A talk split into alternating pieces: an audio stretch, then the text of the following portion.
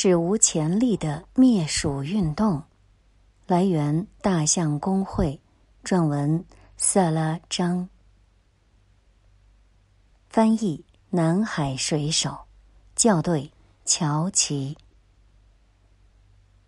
鼠疫的起源地很可能在更东边的中亚一带，它曾因导致欧洲黑死病爆发而臭名昭著。在中亚地区，鼠疫细菌寄居在啮齿类动物身上，例如能够在广阔草原上挖洞的土拨鼠。几千年来，那些咬过啮齿类动物的跳蚤又去咬人，细菌就这样通过跳蚤传播开来。从该地区出土的已有五千年历史的青铜时代骸骨上，我们发现了导致鼠疫的细菌的痕迹。然而，在二十世纪的短短几十年中，苏联政府认为他们可以彻底的消灭鼠疫。在五年计划的时代，成千上万的人被动员起来，投入到毒鼠、撒药、焚烧可能被幸存动物食用的草的工作中。这是一场名副其实的焦土政策运动。事实上，它确实奏效了。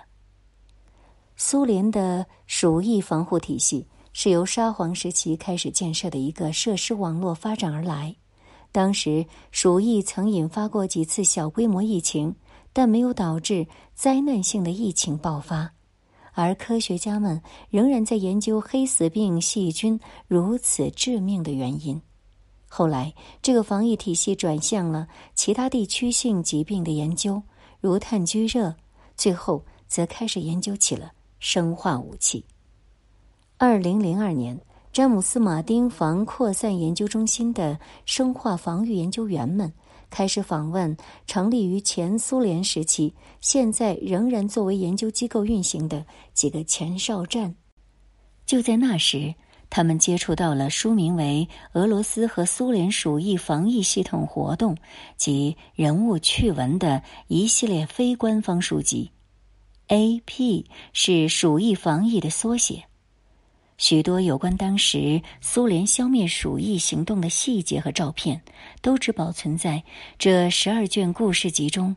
其内容包含了科学手稿和很多意想不到的历史资料、传记、诗歌、草图、因政治罪名遭清洗的科学家名单，以及对社会主义或公正社会的思考。这一系列图书的编辑莫伊塞·约瑟夫维奇·列维曾是一名鼠疫防疫科学家。他在苏联解体之后开始编撰这套书。他在第五卷的序言中这样写道：“我编写这一系列书籍是为了让人们看到鼠疫防疫系统中的人和事，好让他不会遭遇和传说中亚特兰蒂斯王国一样的命运。”不会像后者一样，只有从古希腊历史学家的故事中才能听到。列维在二零零二年最后一卷书出版之前就去世了，但这些故事被保存了下来。防扩散研究中心的研究人员们还节选了部分内容，翻译成英文，并把俄语原件捐赠给了斯坦福大学胡佛研究所。总的来说，《趣闻》这本书讲述的苏联消灭鼠疫过程和这个国家展现给世界的截然不同。作为苏联为了改变北高加索和中亚经济而开展的行动的一部分，根除鼠疫运动早在二十世纪三十年代就开始了。为了消灭鼠疫，苏联人决定要先消灭掉作为细菌天然宿主的啮齿类动物。他们选择的武器是混合了磷化锌、黑氰化物和氟乙酸钡这些毒药的谷物。成千上万的人被雇来往地洞里面投毒。明尼苏达大学科学历史学家苏珊·琼斯最近发表在美国科学院院刊上有关苏联鼠疫防疫系统的文章中提到了这点。许多的工人都是本地的妇女、年轻男子和失业人员，而在《趣闻》这本书中，我们可以看到，科学家偶尔会对工人们的办事态度颇有微词。除了要消灭啮齿类动物，苏联还尝试消灭传播鼠疫的跳蚤。工人们把杀虫剂和灭鼠药混合在一起，放进跳蚤猖獗的地洞中。琼斯说，二战后。多余的军用卡车和飞机还会往大片土地上喷洒杀虫剂，最后他们烧毁植被，为了让幸存啮齿动物无物可食，然后重新犁地，让幸存的啮齿动物无处可栖。一九六零年。苏联科学家在世界卫生组织公报上发表文章，扬言苏联自1928年起未发生过人类感染鼠疫的病例，但其实这只是表面上的真实数据。实际上，那时候科学家们仍在应对鼠疫疫情，因为指令是由苏联中央下达的，同时承认失败的恐惧情绪又如此强烈而合理。所以就没有人愿意报告行动失败。当地政府会说鼠疫已经消灭了，或者我们没有爆发疫情，因为他们根本忽略了疫情，它很有可能已经蔓延到苏联的其他共和国去了。乔治梅森大学的生物防御研究员，同时也是苏联鼠疫防疫系统防扩散研究报告的合著者索尼娅·本·瓦格拉姆戈姆利如是说：“当疫情在哈萨克斯坦和乌兹别克斯坦的边界爆发时，哈萨克斯坦的科学家也许会试图与边界另一边的同事取得联系，但他不会说出实情。”本说，如果他们被告知同事休假了，那基本上就意味着这位同事是上前线解决疫情去了。一九九八年，俄罗斯报纸《绝密》发布了一份真正发生的区区几场鼠疫疫情名单。莫斯科，一九三九年；南伏尔加河乌拉尔地区，一九四五年；中亚。一九四五年，里海地区土库曼尼亚；一九四六年，哈萨克斯坦阿斯特拉罕省；一九四七至一九四八年，土库曼尼亚；一九四九年，中亚；一九五三年、一九五五年和一九五八年，鄂尔布鲁士山地区；一九七零年，卡尔梅克；一九七九年，里海地区；一九八零年。乌兹别克斯坦和哈萨克斯坦，一九八一年。在《趣闻》这本书中，科学家们记录了其中几次他们应对疫情的经验。琼斯说：“我们是在过去的十年中才恢复了感染鼠疫人数的真实数据。根除鼠疫的工作没有成功，因为区域实在太大。”大到无论是人工投放还是飞机喷药都无法覆盖完全。苏联的鼠疫防疫系统在十一个共和国内设立了一百多家灭鼠疫机构，但是涉及面仍然不够广泛。琼斯指出，在苏联，如果成功消灭了所有携带鼠疫的啮齿动物，那就意味着将会发生大规模生态崩溃，因为许多物种都以啮齿类动物为食。以他们的洞穴作为庇护所，而谢天谢地，还好这一切并没有发生。啮齿类动物只会在某个地区暂时被消灭，然后他们将带着鼠疫一起回来。从二十世纪六十年代开始，随着对真实情况的深入了解，苏联的鼠疫防疫体系对鼠疫的态度从彻底消灭转向了控制。科学家们知道，在任何地方，人人传播导致的疫情爆发都在啮齿类动物疫情爆发之后。所以，科学家们通过系统的动物实验来监测疫情。如果发现某个地区的实验结果呈阳性，他们就会在此地投入更大精力。苏联政府告诫人们要避开生病的啮齿动物。患者要接受抗生素治疗并隔离，高危人群最终会使用疫苗治疗。人们必须学会与鼠疫的威胁并存，就像几千年来中亚地区的人们那样。直到今天，在中亚地区、前苏联及其周边地区仍有偶发的鼠疫病例。最近，在蒙古，一对年轻的夫妇也死于鼠疫，原因是他们生吃了一只受到了感染的土拨鼠。假如切尔诺贝利事故没有发生，来源：大象公会，撰文。刘思瑶。苏联为什么会解体？答案有无数个，其中之一最近随着 HBO 剧《切尔诺贝利》的热播而为全球观众所熟知。一九八六年四月那场恐怖的核事故，成为了一场将国家送入坟墓的政治危机。切尔诺贝利几乎受到各方面的一致好评。IMDB 评分高达九点七，烂番茄新鲜度达百分之九十六，挽救了 HBO 因全游大结局而崩溃的口碑。戈尔巴乔夫本人赞成这种说法，他在二零零六年撰文表示，切尔诺贝利是苏联解体的真正原因。他说，其重要程度甚至要超过我所开启的改革事业。这种说法不乏理据。灾难发生后，苏联平民很快就切切实实感觉到了缺乏公开性的后果。核电站爆炸后一周内，人们都得不到任何关于核污染的官方消息。基辅的儿童甚至在核辐射中完成了五一节庆典游行，距离出事地点仅一百三十公里。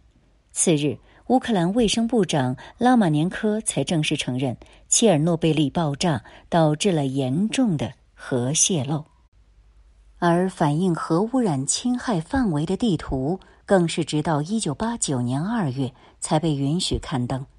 切尔诺贝利事件中的欺骗和隐瞒，伤害了苏联人和国家之间的感情。说它造成了苏联的崩溃，似乎并不夸张。反过来说，如果切尔诺贝利核电站一直没有爆炸，苏联会不会存在至今呢？世界又将是怎样的面貌呢？二零一四年的俄剧《切尔诺贝利禁区》就是这样的一个世界。剧中，切尔诺贝利并没有发生灾难，因此现实中被疏散遗弃的核污染鬼城普里皮亚季也安然无恙，继续一片繁荣，基建似乎也大有改观。转眼到了二零一三年，苏联依然健在，并越发强盛，街景一派现代化大都市的壮观景象，人口更是暴增到了四点一亿，是现实中俄罗斯的近三倍。人们正在准备欢庆十月革命九十六周年，城市里到处散发着百年红色政权的光辉。看来，戈尔巴乔夫的错误做法已被挫败，苏维埃祖国重新走上了正轨。而戈尔巴乔夫本人在剧中怎么样了呢？剧中并未明言，他显然离开了权力中心，即使仍然健在，也不再被人们提及了。二零一三年的苏联领袖是刚满六十一岁、年富力强的弗拉基米尔·普京同志。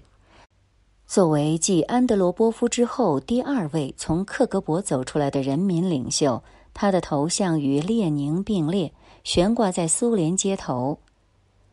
剧中有些设定还是符合历史实情的。在二零一三年的苏联，同性恋者会被判处五年监禁，对国徽出言不逊可能被拘留十五天。苏联也走上了数字化、信息化的道路。人们用开机画面别具一格的苏制手机登录苏联内部的俄联网。之所以不用 iPhone 和国际互联网，并不是因为苏联对世界封闭，而是因为苏联人自己的高科技产品确实世界一流，包括类似脸书的社交网站，都诞生于社会主义祖国。而曾经有能力与苏联竞争的美帝国主义，在剧中如今已经跨过了日薄西山的阶段，完全崩盘。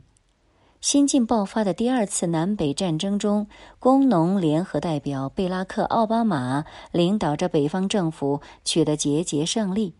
濒临覆灭的原美国政府，则在总统唐纳德·特朗普的领导下，准备以夏威夷为复兴基地，寻求苏联的军事支持，早日反攻美洲大陆。以苏联为首的联合国安理会在紧急会议上通过了向美国派遣维和部队的决议，而在出发前接受采访时，苏军上校不忘记对美国冷嘲热讽。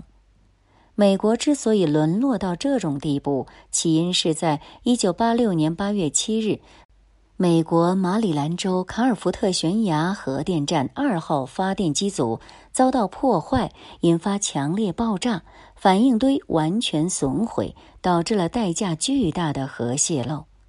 核事故带来了严重的政治危机。一九九三年，华盛顿爆发了炮打白宫事件。美国从此万劫不复。历史之所以会走上如此正确的道路，归根结底是因为切尔诺贝利没有爆炸。在剧中，一切都始于生活在二零一三年的五位俄罗斯年轻人，他们阴差阳错的穿越回了一九八六年的普里皮季亚，彻底改变了世界的剧本。故事的中心是一位叫巴沙的俄罗斯青年。一个小偷以修理路由器为掩护，成功偷走了巴沙家中准备买房用的八百万卢布现金。猖狂的窃贼在社交网站上分享了自己的行程，炫耀从巴沙家偷来的巨款，并故意透露自己下一步的行程，似乎在向男主挑衅。巴莎和朋友们开车出发，想要追回失窃的巨款。一路上遇到种种困难险阻，总会出现一辆神秘的黑色 SUV 帮助他们化险为夷。他们竟然来到了繁荣的普里皮亚季，意外的获得了一架科研人员留下的时光机。通过这款机器，他们能而且只能穿越回到一九八六年的普里皮亚季。在那里，他们遇到了当地克格勃第四科科长谢尔盖科斯杰科。科长认为这帮人来路不明、谈吐怪异，而且宣扬自己是时间旅行者。这显然是渗透进核电站区域执行破坏任务的外国特务。于是，未来五人组被一网打尽，未能以任何方式干预历史。由于时光机每次只能生效数小时，时间一到，他们就从克格勃的监狱里消失，穿越回了现代。切尔诺贝利核电站如期爆炸，忠诚的克格勃科长沦为替罪羊，被迫去保安公司打工了。五人组回到二零一三年以后，面对的是苏联解体、普京担任总统的现实世界。很快，他们就遇到了之前暗中帮助他们的黑色 SUV。惊人的是，车上坐的正是那位忠诚的科长。原来，科长沦落到体制外后，多年来一直在苦思冥想那天发生的一切。直到苏联解体，他才恍然大悟：他当年逮捕的嫌犯，真是穿越而来拯救苏联的。为了改变历史，科长长期监听巴沙江的情况。雇佣窃贼偷走巴沙家的积蓄，将五人再引至切尔诺贝利。为了让这一行人平安抵达，他还尾随并暗中保护他们。为了祖国，科长设法取得了时光机，准备了假证件，并穿越到过去，潜入克格勃，取得火箭筒。改变历史的时刻到来了。在一九八六年的切尔诺贝利，巴沙扛起火箭筒，用火箭筒袭击核电站的烟囱，迫使反应堆停工，以阻止那场埋葬了苏联的悲剧。而一九八六年的科长试图前来阻拦他们，为了拯救切尔诺贝利，老科长打死了过去的自己。时空穿越中的祖父悖论出现了。老科长开枪打死年轻的自己以后，本人也含笑消失。切尔诺贝利爆炸的悲剧得以避免，二十世纪最大的地缘政治悲剧因此避免。当然，显而易见，这切尔诺贝利禁区是一部瞎编乱造的剧，完全不能够和情节去较真。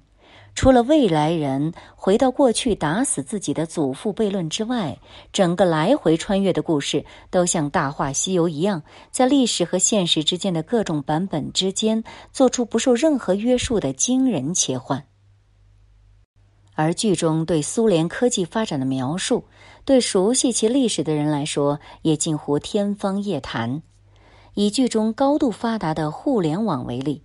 虽然苏联从一九六二年就有人提出设想，要在全苏计算机网络上建立统一的经济规划和惯例的自动化系统，像神经系统一样链接全苏所有工厂企业，统一指挥全国的计划经济，但这一伟大计划却威胁到了中央统计局的权责，所以从一开始就遭到了激烈反对。